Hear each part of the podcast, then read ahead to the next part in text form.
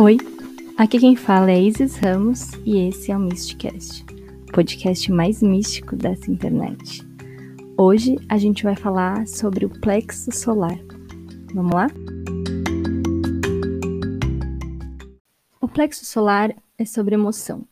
O plexo solar definido, ou seja, quando ele está pintadinho no seu, no seu desenho, é a fonte de energia emocional e funciona em uma onda que vai da esperança à dor e vice-versa.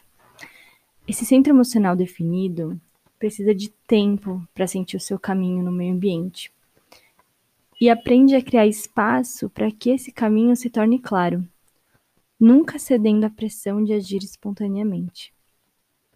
É, na verdade, um alívio para muitos compreender que não existe razão para seus altos e baixos. É apenas química. Já um plexo solar indefinido significa que você absorve as emoções dos outros e as amplifica. O ser emocional aberto aprendeu bem a evitar a volatilidade do mundo emocional. A sabedoria aqui é que você nunca deve confiar em como se sente, porque muito do que sente são as emoções dos outros. Você também nunca deve se permitir ser pressionado emocionalmente por outras pessoas.